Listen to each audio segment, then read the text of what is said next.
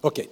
Nós temos 45 minutos e eu creio que nos próximos 40 minutos nós conseguimos pensar no que nós cantamos aqui hoje também. Lucas, capítulo 1. Lucas, capítulo 1. Vamos ler isso de pé? Você está sentado há um pouco de tempo e para você se despertar um pouquinho, acabar o sono, não é? Assim. Agora eu queria pedir o seguinte: preste atenção, abra o seu coração e a sua mente. Nós estamos na casa de Deus.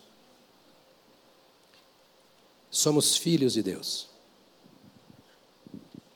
E é tão bom aos filhos estarem na casa do Pai, concorda comigo? Alisson, meu filho, Ravi, minha nora, estão morando em Dayatuba. Então vieram ontem para celebrarmos juntos o batismo da netinha, mais uma neta minha, né? Só falta três agora, os três do Alisson. Os outros todos já foram batizados. Todos. Onze já foram batizados, só falta três. Né? Eu e a minha casa. Que Deus derrame essa bênção sobre a sua casa. Essa bênção. Eu tenho alegria de dizer que eu e a minha casa servimos ao Senhor. Né? Todos ali. E depois do batismo, eles foram dormir na minha casa.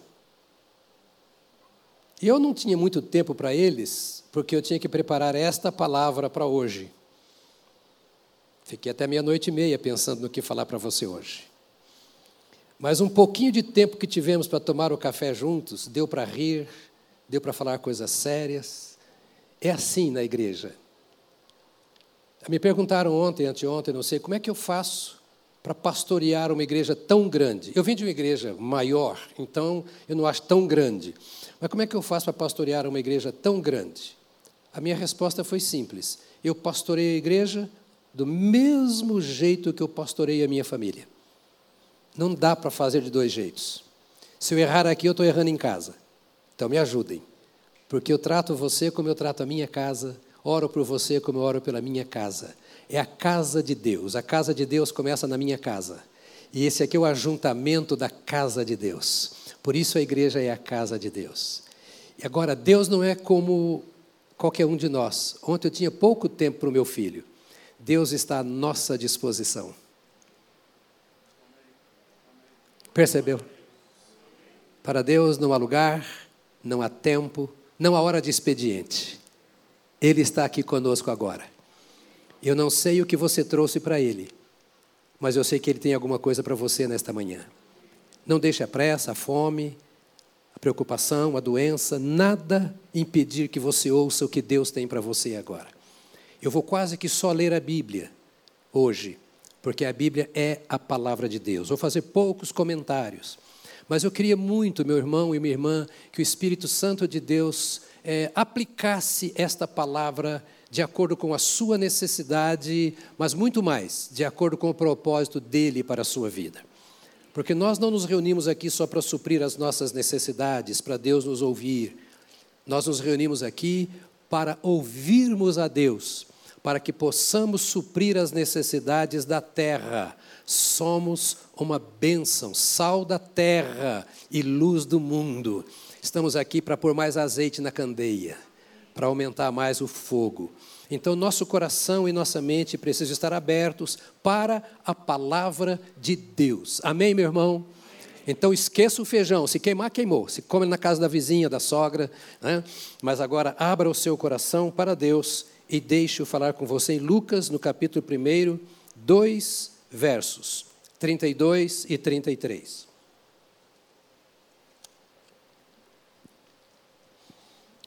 O tema da mensagem hoje, que todos os pastores estão pregando, é Jesus, eterno Rei.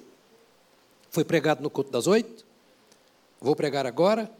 O pastor Rafael vai pregar às cinco, o pastor ah, Robério vai pregar às sete. Eu não sei o que foi pregado às oito, não deu tempo de assistir. Não sei o que vão pregar às cinco e nem às sete. Não vi o esboço, só falamos do tema. Eu gostaria de sugerir a você e você fica livre para ouvir todo mundo, não tenho nenhum problema com isso. Nós sabemos quem somos, sabemos o que pregamos e sabemos o que queremos. Ah, esses dias, conversando com a minha esposa, desculpe, isso tudo aqui é sermão. A gente estava falando, nós nunca tivemos ciúme um do outro. Eu chego lá em casa com paletó todo cheio de batom. irmã vem e abraça, outra irmã vem e abraça. Aqui, quando eu vou fazer casamento, chego todo borrado, vem, tal, aquela coisa toda. A vida toda. Nós nos casamos, eu tinha 24 anos, ela tinha 22. Nunca tivemos ciúme. Eu pedi a Deus uma mulher que não tivesse ciúme de mim. Não é? Então eu não tenho ciúme dos outros pregadores. Não tenho nenhum ciúme das outras igrejas. Estou trabalhando para Jesus com aquilo que Ele me deu. Se você está aqui é porque Ele me deu. Então, ouça todo mundo sem problema nenhum. Toma cuidado com o que você ouve, filtre pela palavra de Deus. Não é? Agora, eu queria que você não deixasse de ouvir o que é dito aqui na casa. Não queria que você não deixasse de se envolver com o que é feito aqui. Então, hoje, deixa Deus falar com você outra vez aqui. Ele será grande e será chamado Filho do Altíssimo. O Senhor Deus lhe dará o trono de seu pai Davi, e ele reinará para sempre. Vamos dizer juntos? Ele reinará. Mais uma vez só. Sobre o povo de Jacó. Seu reino jamais terá fim. Ele reinará para sempre, seu reino jamais terá fim. Vamos dizer isso juntos? Ele reinará para sempre, seu reino jamais terá fim. Quem é ele? O Filho do Altíssimo. Está aqui no texto, estou só no texto aqui. É o Filho do Altíssimo. Ele veio da raiz, do trono de Davi. E este Filho do Altíssimo este filho de Davi, nós o chamamos, porque a Bíblia o chama de Jesus Cristo. Vamos dizer? Jesus Cristo. Jesus é o Rei eternamente, ou Jesus é eternamente Rei. Senta agora, porque nós vamos dizer por que estamos dizendo isso.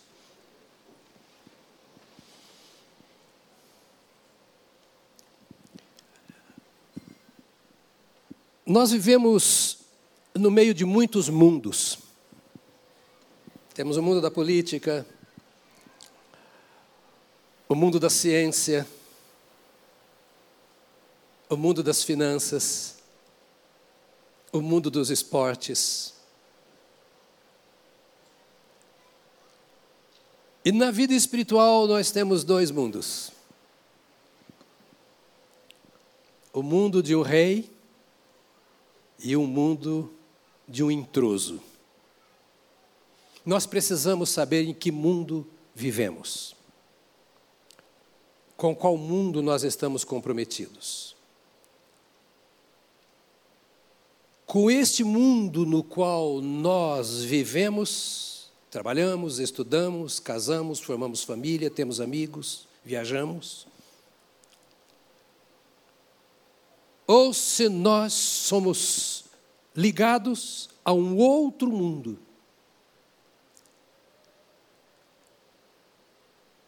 Ao mundo de Deus.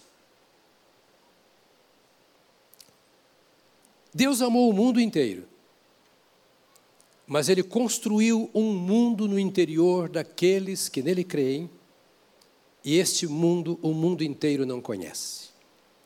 Ele é diferente do mundo onde nós vivemos, que os nossos olhos veem, que as nossas mãos tocam, sob cujas leis nós vivemos aqui na terra. O Senhor não é o nosso presidente, não é o nosso governador, não é o nosso prefeito. O reino dos céus não é formado pelos nossos vereadores, deputados, senadores e tribunais. Deus é rei. E quando falamos em rei, nós falamos dos reis da época da escritura bíblica. Rei absoluto, rei soberano, que não dá satisfação a tribunal algum, a câmara alguma. E rei que não dá satisfação a nenhum outro rei, a nenhum outro governo. E se assim é, também não dá satisfação a mim. Ele é Rei dos Reis e Senhor dos Senhores. Louvado seja o nome do Senhor. se Ele é Rei do, dos Reis e Senhor dos Senhores, por que é que Ele não governa como nós gostaríamos que Ele governasse? Se nós cantamos que Ele é Rei, a Bíblia diz que Ele é Rei, por que Ele não governa? Você sabe por quê? Eu não vou tecer comentários profundos, mas porque nós nos desligamos, nós viramos as costas e nos submetemos a um outro Senhor por causa do pecado. E nos tornamos servos de um outro Senhor. E até mesmo quem já recebeu a Jesus Cristo entende, sofre, sente e muitas vezes luta contra o poder do império das trevas, que nos vicia em muitas coisas, que nos escraviza em muitas coisas. Mas a palavra de Deus nos diz que o Rei dos Reis e o Senhor dos Senhores resolveu tomar uma providência para nos libertar do império das trevas e nos transportar para o reino do Filho do seu amor. Quando a Bíblia diz que ele resolveu nos tirar do império das trevas, ele está dando uma bolachada na cara do diabo. Porque ele está dizendo: Rei não, Rei sou eu. Você é um imperador. Você é um impostor. Você se apossou de uma parte do reino que é meu, de pessoas que eu criei a minha imagem, a minha semelhança, e você está querendo fazer agora com que elas te sirvam, Satanás com que elas vivam no pecado que se originou em você, com que elas me obedeçam como você me desobedeceu, e que elas jamais tenham o privilégio de caminhar comigo como você não caminha comigo e é meu inimigo. Então você é o imperador, você é o impostor, você veio para tomar as ovelhas do meu rebanho, mas eu continuo, diz o Senhor, sendo Rei dos reis e Senhor dos senhores. Eu sou soberano nos céus e na terra, e então ele deve ser soberano também na vida vida daqueles que vivem na terra e decidiram andar com Ele para viver com Ele no céu. Então, nos tempos antigos, o Senhor nosso Deus anunciou que iria governar a terra, que chegaria o momento em que ele tomaria posse da terra, expulsando daqui o seu inimigo e enviando-o para o lugar que lhe é próprio. Daniel, no capítulo 2, verso 24, diz assim: Mas nos dias desses reis, o Deus do céu levantará um reino que jamais será destruído. Deixa o Espírito Santo ministrar isso a você. Porque se o Deus do céu, pelo Espírito Santo, habita no seu coração, você já pertence a este reino que jamais será destruído. Olha que coisa gloriosa. Ou a Bíblia é a palavra de Deus, ou ela é o maior embuste que existe na face da terra. Você decide. E a Bíblia que nós entendemos e cremos que é a palavra de Deus diz: Deus do céu levantará um reino que jamais será destruído e que não passará a outro povo. Esse reino despedaçará e consumirá todos esses outros reinos, mas ele mesmo subsistirá para sempre. Daniel foi um profeta que foi levado escravo de Israel para a Babilônia nos anos 500 e poucos antes de Cristo. Daniel viveu seis, 100 eh, anos depois do profeta Isaías. Isaías viveu 600 anos antes de Cristo, Daniel cerca de 500 anos antes de Cristo. Vale a pena você ver, ler o livro de Daniel e ver a visão que ele teve do Senhor, a experiência que ele teve do Senhor e transmite ali. E aqui ele está dizendo para nós isso: olha, eu tive a visão e Deus falou comigo de um reino invencível. Deus levantará um reino que jamais será destruído por Deus. Ele estava no reino babilônico. Daniel serviu cerca de 68 anos no reino babilônico. Quando ele foi levado à cova dos leões, Daniel tinha mais ou menos 80 anos. E alguém diria, está na hora de morrer mesmo, né? por isso que ele não teve medo. Né? Mas ele tinha mais ou menos 80 anos quando foi levado à cova dos leões. Mas ele tem essa visão extraordinária do Senhor nosso Deus, vivendo num país chamado Babilônia. E você sabe que Babilônia é símbolo de absoluta impureza, de incredulidade, de feitiçaria, de tudo que não presta, de aversão às coisas de Deus. Daniel vivia num lugar pior do que São Paulo. Se você acha que São Paulo é lugar de provações, de tentações, você não sabe, não tem ideia do que é a vida de Daniel como um escravo num reino que não pertencia a Deus. E de repente Deus fala com ele, na angústia da sua alma, dizendo: Olha, eu vou, esse, esse reino será levantado por mim, não será nenhum homem, eu vou levantar esse reino. E será dado, diz aqui, não passará um outro povo. Se esse reino é meu, e ninguém mais, a não ser o meu povo, será reinado por mim. E ele diz mais aqui: olha, será dado ao meu povo, não passará outro povo, não passará outro povo, e destituirá do seu poder todos os outros reinos. Esse reino, diz aqui o texto, despedaçará e consumirá todos esses outros reinos. Por quê? Ele mesmo, o reino de Deus, mas ele mesmo subsistirá para sempre. Eu acho que você não entendeu o que eu disse. Esse reino de Deus, ele mesmo, o reino de Deus, subsistirá para sempre. Para Daniel ouvir isto era confuso, e ele se sentia meio perdido, talvez como você.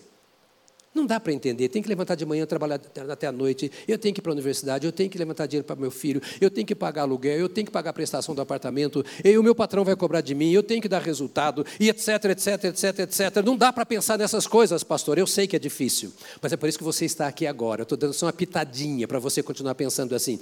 Deus é rei soberano. E esse seu reino se levantará de forma visível em toda a terra. Ninguém roubará o governo estabelecido por Deus para a eternidade. Ninguém tirará, nem mesmo o inferno, porque Deus diz que esse reino é dele. Quando os anjos anunciaram a vinda do Senhor Jesus, então está muito claro assim, Lucas 1, 30, 33 diz: O anjo lhe disse: Não tenha medo, Maria porque você foi abençoada por Deus. Percebeu? Abençoada por Deus. E lembre-se que Deus não faz acepção de pessoas. O Deus que abençoou Maria abençoa você. Por maior que seja o problema que você esteja enfrentando, por maiores que sejam as suas dúvidas ou fraquezas, o Deus de Daniel, o Deus de Maria, é o seu Deus. Então diz a palavra que o anjo, você foi abençoada por Deus. Especificamente agora, você ficará grávida e dará à luz um filho a quem chamará pelo nome de Jesus. Lucas 1:30 em diante. Este será grande e será chamado, preste atenção, filho do Altíssimo. Deus, o Senhor, lhe dará o trono de Davi, seu pai ele reinará para sempre sobre a casa de Jacó, e o seu reino não terá fim. Pense no reino de Deus. Pense no Brasil como nação e no seu governo. E pense nesse Deus que governa o mundo, que faz sol e lua aparecerem, frio e calor. Esse mesmo Deus diz agora aqui: então ele reinará para sempre Maria, esse seu filho, sobre a casa de Jacó, e o seu reino não terá fim. Então Jesus nasce. E quando Jesus nasce, diz a palavra de Deus que ele começou, vou longe lá adiantar um pouco, a pregar, ele começou a ensinar e manifestou entre os homens o poder do reino de Deus. Importante você pensar isso por quê? Para você se lembrar que você não pertence a esse mundo. Jesus disse aos seus discípulos: Vós não sois deste mundo, como eu do mundo não sou. Olha para mim, meu irmão, minha irmã. O seu modelo não está na vitrine das lojas.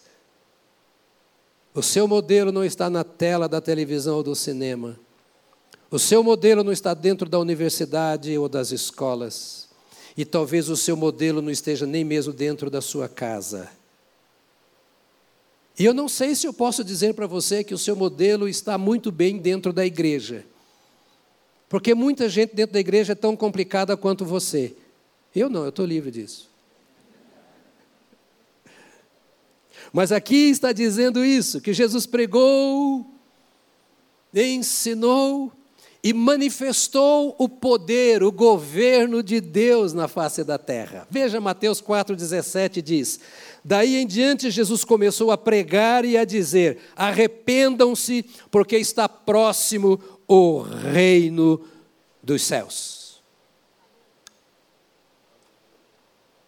As pessoas viam Jesus fazendo milagres, pregando uma mensagem que eles não estavam acostumados a ouvir, embora esta mensagem fosse extraída do mesmo livro que eles liam nas sinagogas, o Velho Testamento.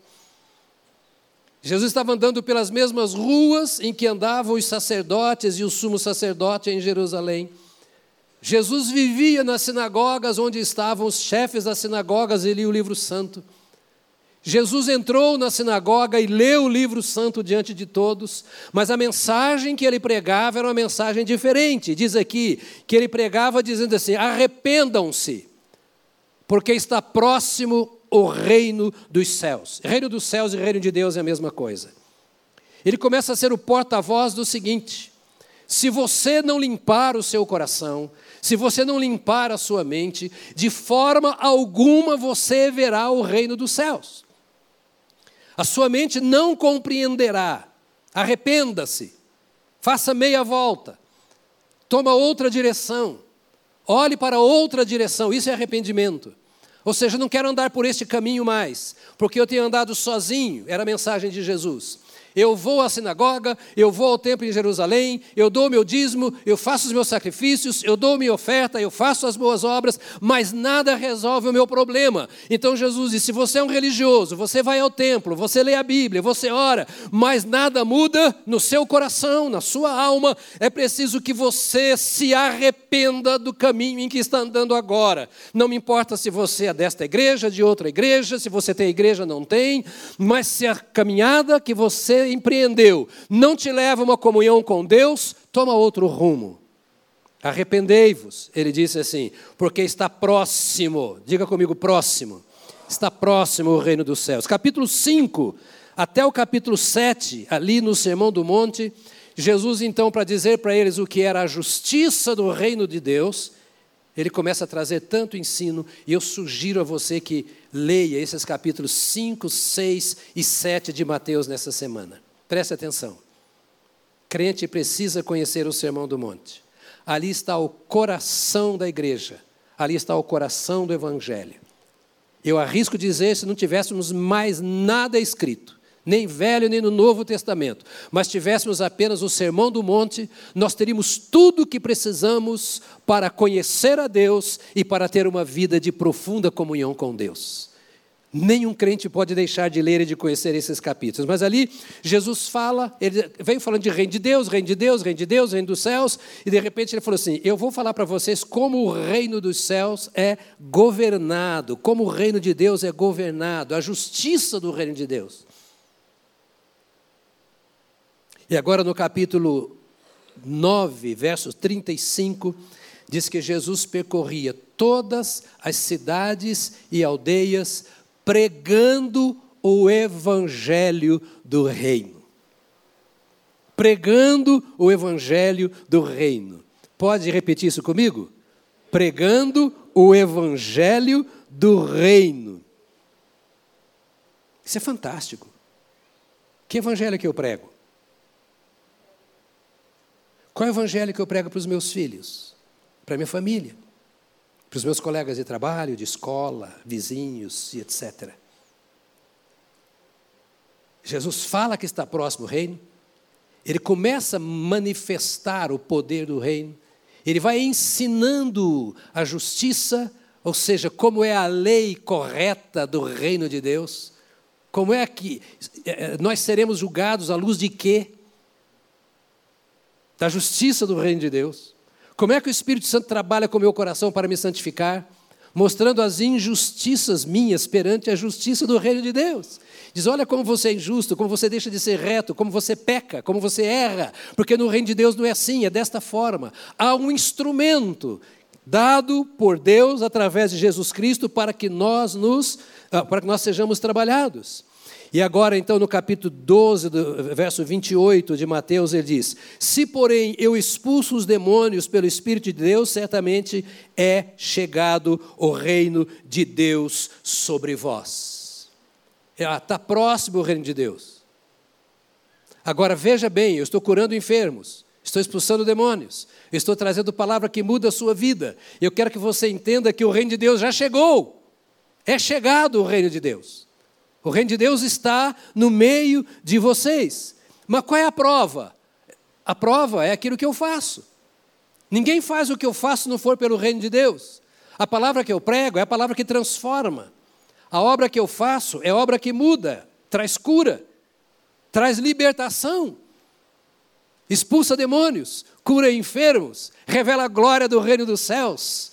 Eu quero que vocês entendam eu, Jesus, fui enviado para trazer o reino dos céus à terra, aquele reino prometido lá em Daniel, a todo o povo, que não será dado a ninguém mais a não ser ao povo de Deus. Eu quero dizer a vocês que vocês não são povo de Deus por serem israelitas, não são povo de Deus por serem judeus, não são povo de Deus porque frequentam a sinagoga, não são povo de Deus porque guardam a lei, porque a Bíblia diz que ninguém vai a Deus a não ser por seu filho Jesus Cristo. E então eu estou dizendo a vocês assim: aquele reino que foi anunciado por Isaías, por Ezequiel, por Daniel, agora chegou através de mim. Eu sou o rei enviado para invadir o reino de Satanás Satanás, ou o domínio melhor de Satanás, e tirar das mãos do inimigo aqueles que são escravos e trazê-los para o reino de meu Pai celestial.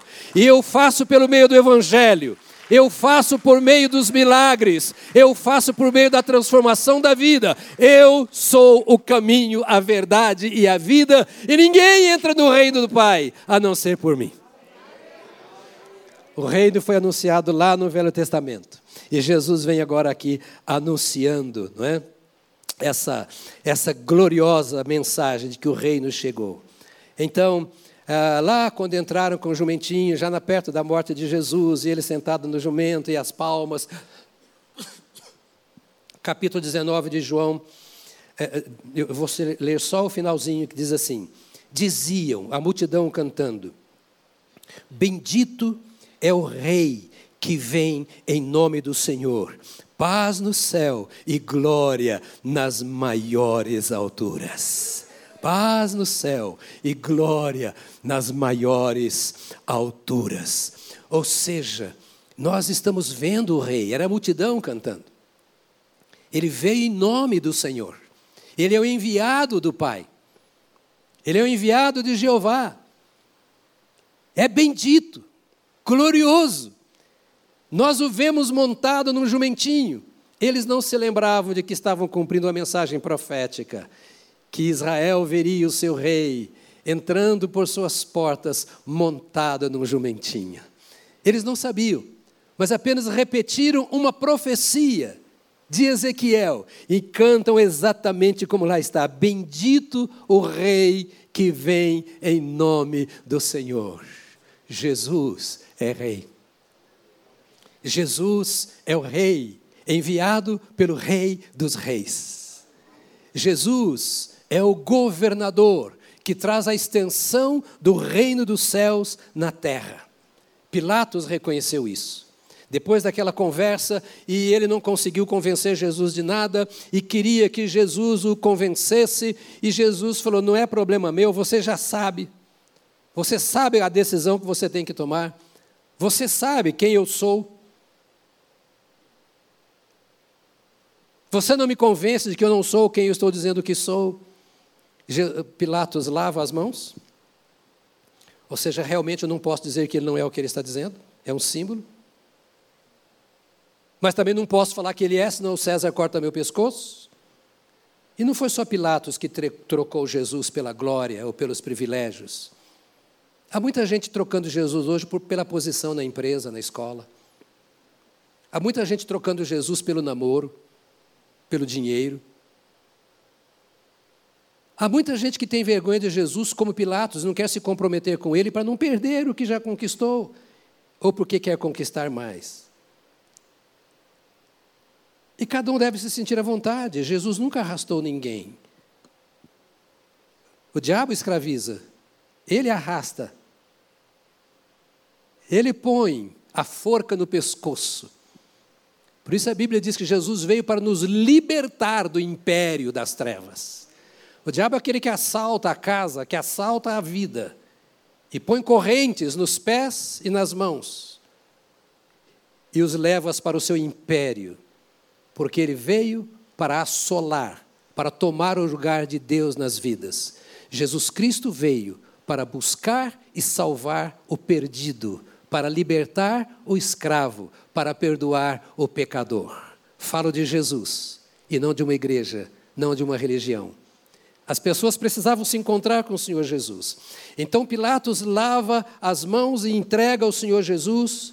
E agora no capítulo 19 de João, no verso 19 a 22, diz: Pilatos escreveu também um título e o colocou no alto da cruz. E o que estava escrito era: Jesus Nazareno, o rei dos judeus. Pilatos reconheceu que Jesus era rei. Pilato, Pilatos reconheceu que Jesus era o rei dos judeus. Alguém diria assim: ah, mas aquele foi uma zombaria. Aí então, alguns que pensavam assim disseram: muitos judeus leram este título, porque o lugar em que Jesus havia sido crucificado era perto da cidade e estava escrito em hebraico, latim e grego. Jesus Nazareno, rei dos judeus, estava escrito em latim, hebraico e grego. Rex Nazarenos, é, é, Jesus Nazarenos Rex Judaios. O mundo falava latim. Os judeus não queriam, queriam que fosse escrito só em hebraico. E então disseram: os principais sacerdotes judeus disseram a Pilatos: Não escreva rei dos judeus, e sim, ele disse: Sou rei dos judeus. Pilatos respondeu: O que escrevi? Escrevi. Palavra de rei. Não volta atrás. Quanta gente sabe que Jesus é, apenas não o quer. Prefere colocá-lo em terceiro plano e quem sabe ignorá-lo em qualquer plano. Mas sabe. Duro é esse estado.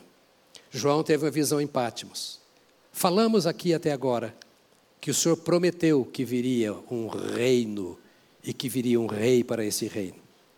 Falamos até agora que Jesus anunciou a chegada e depois anunciou que o reino estava presente e provou pelos seus ensinos e pelas suas obras. Falamos aqui que até incrédulos, eu teria uma lista aqui para falar para você até. Né? É assim que se estuda a Bíblia, tá?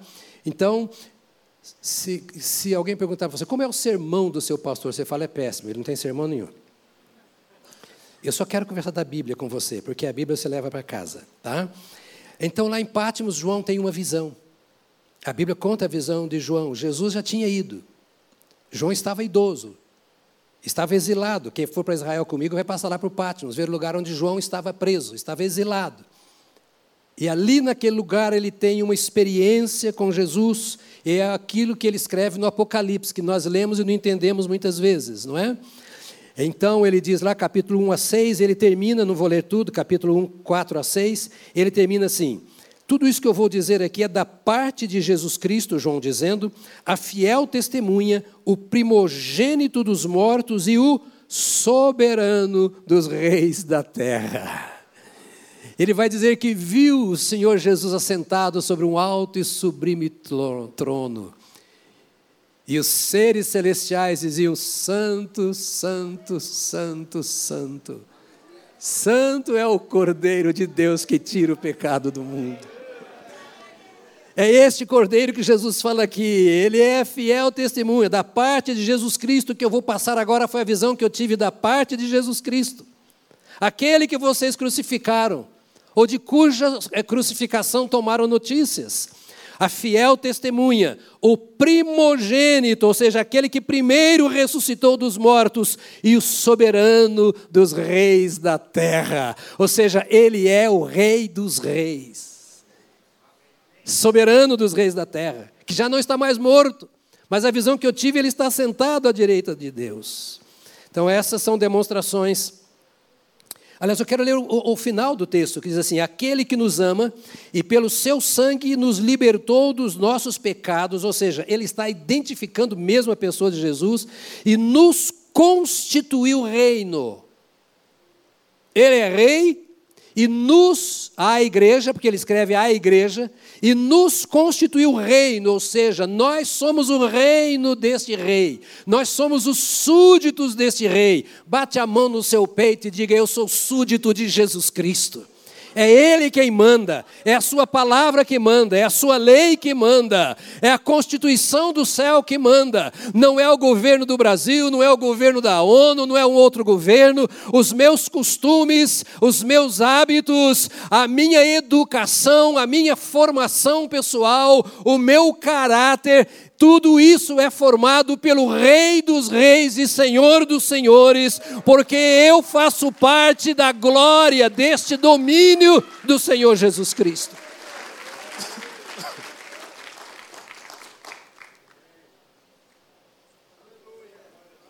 Daquele que foi anunciado que viria para ser rei, que se apresentou e revelou o reino de Deus aos homens, deste que foi visto por João Agora que a Bíblia nos ensina mais é que no futuro esse reino que hoje governa a igreja. Preste atenção. Jesus é rei e ele manda em mim e ele manda em você. Não dá para discutir com o rei. Ah, mas porque essa igreja está assim, eu não quero. Aquela outra igreja. Tá... O seu problema não é a igreja. O seu problema é o seu relacionamento com o rei.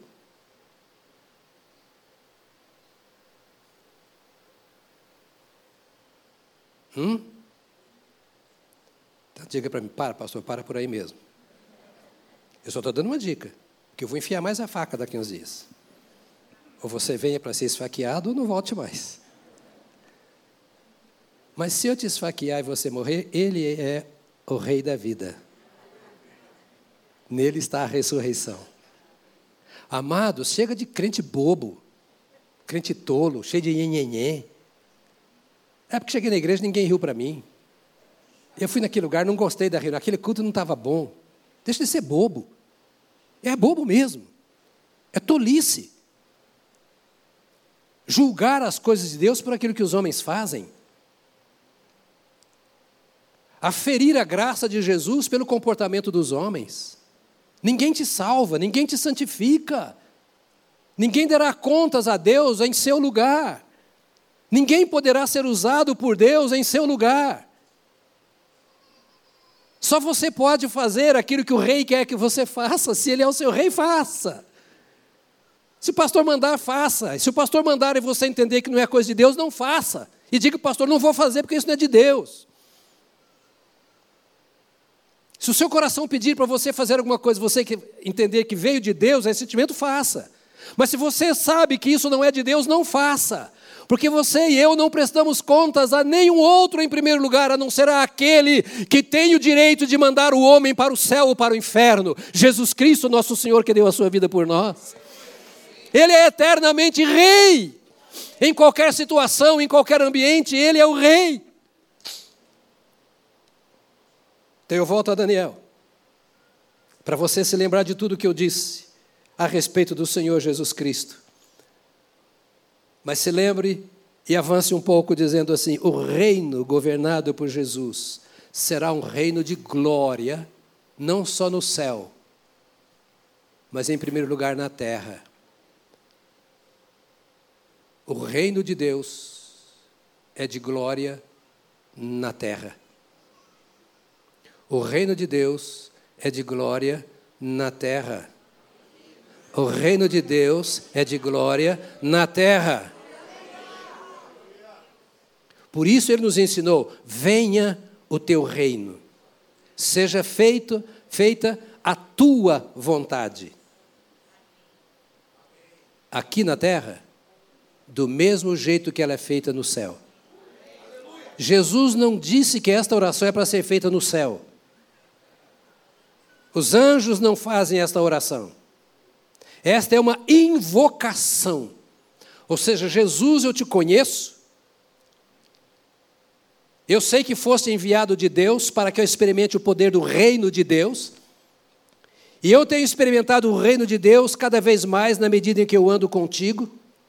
E eu tenho fome desse reino, desse governo, dessa administração.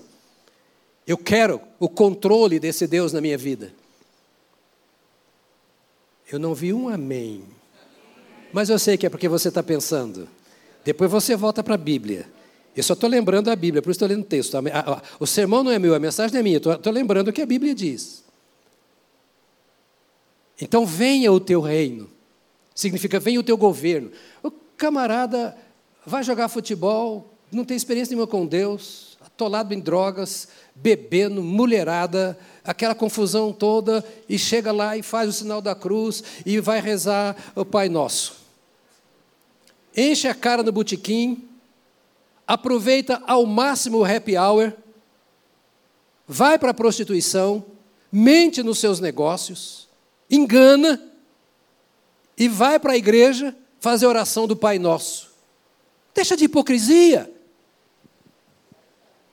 É falta de vergonha na presença do rei. É falta de respeito diante de Deus. Quem faz a oração do Pai Nosso deve saber quem é o seu Pai. E se sabe quem é o Pai, honre o Pai. E se sabe quem é o Pai, está honrando o Pai, dê glória ao Pai porque Ele mudou o seu coração, Ele abriu a sua visão, Ele fez você experimentar o poder do reino de Deus aqui na terra. O reino de Deus está no meio de vós, diz a palavra de Deus.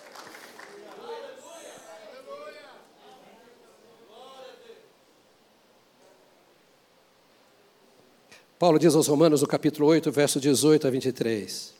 Porque para mim tenho por certo que o sofrimento do tempo presente não pode ser comparado com a glória a ser revelada em nós. Aleluia! Romanos 8 essas aflições aqui, perde emprego, fica sem dinheiro, o marido vai embora, deixa você com criança pequena e você tem que depender da cesta básica da igreja. A igreja não faz mais do que a obrigação de te dar a cesta básica, é por isso que nós levantamos hinos e ofertas. Você perde o emprego, não tem como sustentar a família e tem que pedir socorro, pois aceita o socorro e você não vai abandonar o Senhor, porque a glória do Senhor está no meio do seu povo. E então Paulo diz assim: Olha, nós vivemos aqui nesse tempo no meio de muita aflição, mas nós aguardamos o dia e esse dia não pode ser comparado com esse tempo de aflições, com o diabo socando a gente e tentando e provando e tirando muitas vezes, e você chorando, humilhado aos pés de Deus, e não tenho força, não consigo vencer. E o Senhor diz: continue, porque vai chegar o tempo em que isso vai passar e será substituído pela glória de Jeová. Está aqui na palavra, é o Espírito Santo quem diz. Ou seja, é o reino de Deus chegando. Nós estamos nos aproximando daquele tempo de glória que Paulo está dizendo. E é muito gostoso pensar que glória, glória quer dizer esplendor, excelência. É a palavra doxa no grego. É o esplendor. É a coisa mais excelente que você pode esperar.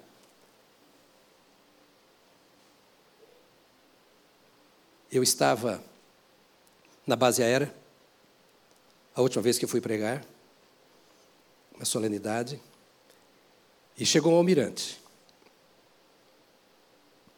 Quando o almirante chegou, estávamos ali conversando e logo, logo veio um coronel. E eu conheço bem esse coronel. E esse coronel é crente. Ele cumprimentou o brigadeiro e, conversando com ele, disse assim: é, Vossa Excelência, não sei o quê. E o brigadeiro virou para ele, coronel, e disse assim: Quem é Excelência aqui? E fiquei boca aberta. Eu fiquei boca aberta. pastor Marcelo estava junto. E eu não sou excelência, ele estava dizendo. Mas doxa quer dizer excelência, magnitude dignidade.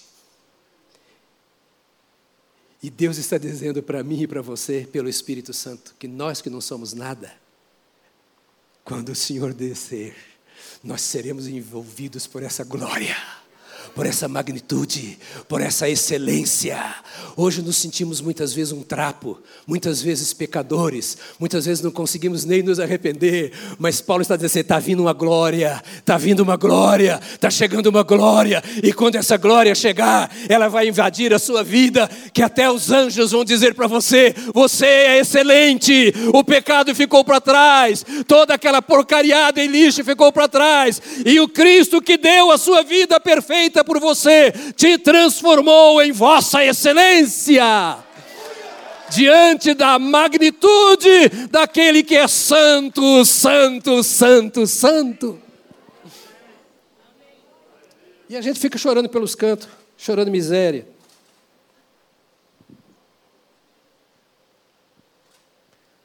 Essa glória de Jesus que será revelada, que a Bíblia diz que então nós seremos, presta atenção, como ele é. Não dá para entender um trem desse. Seremos como ele é. Tem uma ideia como é Jesus? Você tem uma ideia como você é? Agora dá para imaginar que essa porcaria que nós é vai virar alguém com a glória que o Senhor é, ele não tem, ele é glorioso. Rei eterno.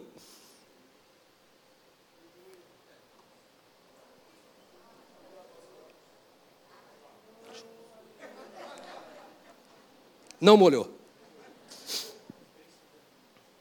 Bênção derramada. Eu não vou continuar. Eu tinha muita coisa para dizer para você. Mas essa é uma mensagem sem fim. Lembra aquela história sem fim? Eu vou terminar sem exaurir o assunto,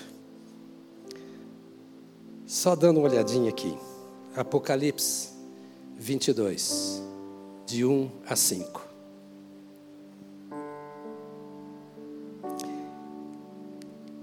Quando eu deixar a presidência da igreja, aí eu vou escrever sobre isso. Aí eu vou ter tempo.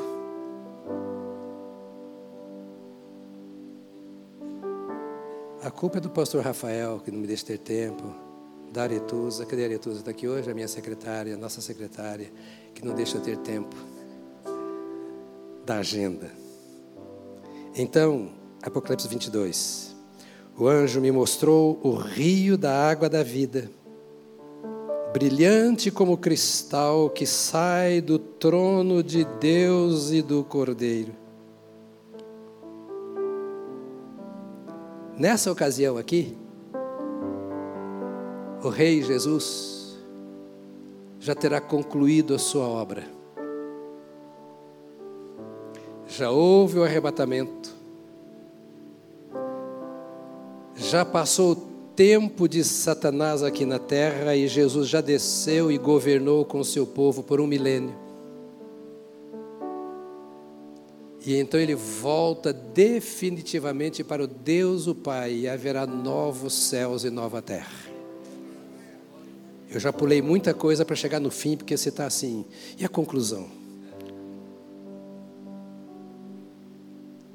Só para dizer para você que vale a pena andar com esse rei.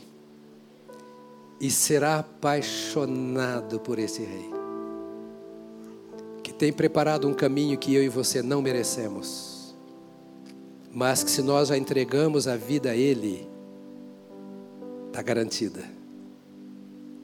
Porque Ele não é homem para mentir, e nem filho de homem para se arrepender.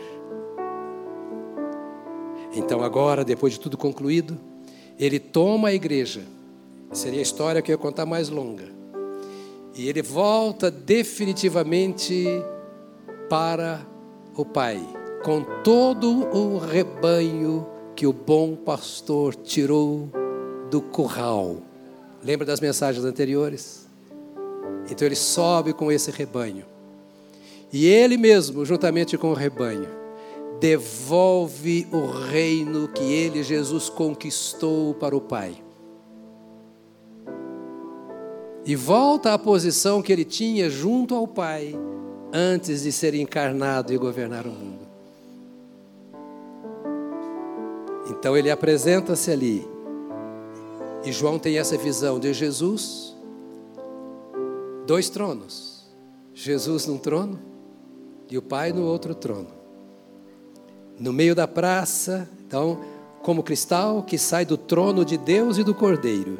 No meio da praça da cidade, e de um e do outro lado do rio, está a árvore da vida que produz doze frutos, dando o seu fruto de mês em mês. E as folhas da árvore são para a cura dos povos.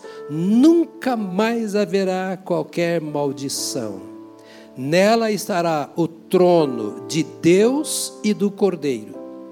Os seus servos o adorarão, contemplarão a sua face, e na sua testa, na testa dos servos, terão gravado o nome dele. Então já não haverá noite, e não precisarão da luz da lamparina, nem da luz do sol, porque o Senhor Deus brilhará sobre eles e reinarão para todo sempre. Aleluia! Aleluia! Jesus foi prometido como rei. Jesus viveu como rei, Jesus subiu como rei, está sentado no trono como rei e reinará para sempre. Jesus é o Rei eterno. Jesus é o Rei eterno. Bendito seja o precioso nome de Jesus Cristo, o meu Senhor e o seu Senhor, aquele que nos salvou e deu a vida para todo o sempre. Amém, querido? Coloque-se de pé, meu amado, nesta hora. Não saia porque o diácono com a foice está lá na porta. Eu quero orar com você. Cadê o pessoal da música? A gente pode cantar um pouquinho? Pode. Nós vamos cantar agora. Quando você vier no próximo domingo, fala para quem vem com você. Ih, nem leve relógio. O que você vai, ouvir durante essa semana? Eu vou pedir que você não deixe o que você vai ouvir ser mais poderoso do que o que você ouviu aqui agora. Quero que você entenda que nós não estamos aqui querendo amontoar gentes. Nós não temos fregueses, nós não temos clientes. Nós temos um compromisso com Deus e com a Sua palavra. A minha ânsia era ter mais tempo para poder compartilhar mais. Mas vai para a célula. Essas coisas aqui se transformam em lições de células. E lá vocês discutem esses assuntos com menos gente e com mais profundidade. Ouça a mensagem antes de ir para a célula. Está aí no YouTube, nas mídias da igreja. Ouça uma, duas, três, quatro. Abre a Bíblia. Vai além.